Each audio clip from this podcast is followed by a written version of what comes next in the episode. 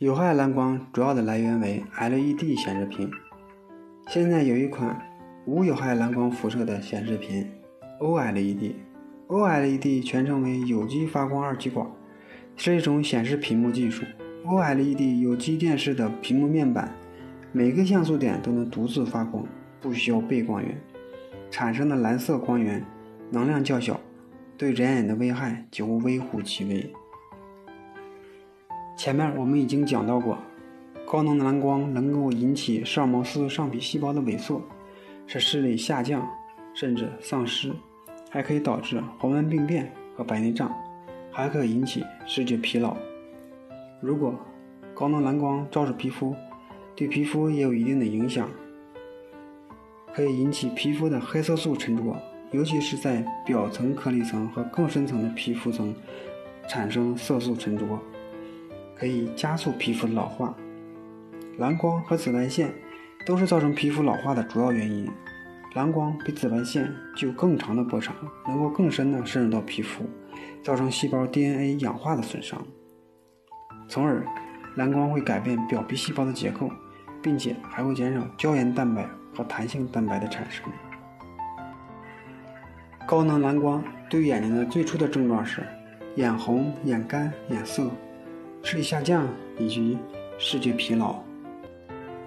既然高能蓝光对眼睛有这么多的坏处，人们自然而然的就会想到，有没有防蓝光的镜片呢？答案是肯定的。高能蓝光虽然对于人眼有害，但是啊，并不是所有波长的蓝光对人眼都有害。相反，蓝光中的低能量部分还是对人有益的。蓝光的这一特殊性。要求防蓝光的眼镜也有特殊的功能，不是把所有的波长的蓝光都挡住，而是既要防住有害的蓝光，又必须放过有益的蓝光。防蓝光实际上就是防高能蓝光。防蓝光眼镜与普通太阳镜的最大的区别就在于，它具有防止高能蓝光进入人眼底的功能。防蓝光眼镜不是所有的人都适用。也不是所有的场合都适用。那么什么人和什么场合适用呢？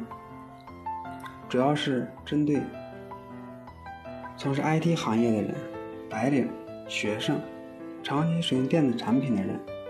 当你使用电脑、手机、iPad 等电子产品的时候，可以佩戴防蓝光眼镜。如果不使用这类电子产品的时候，不建议长期佩戴。会阻挡蓝光的眼镜不一定是好眼镜，必须经过特殊的镀膜技术，层层的阻断蓝光。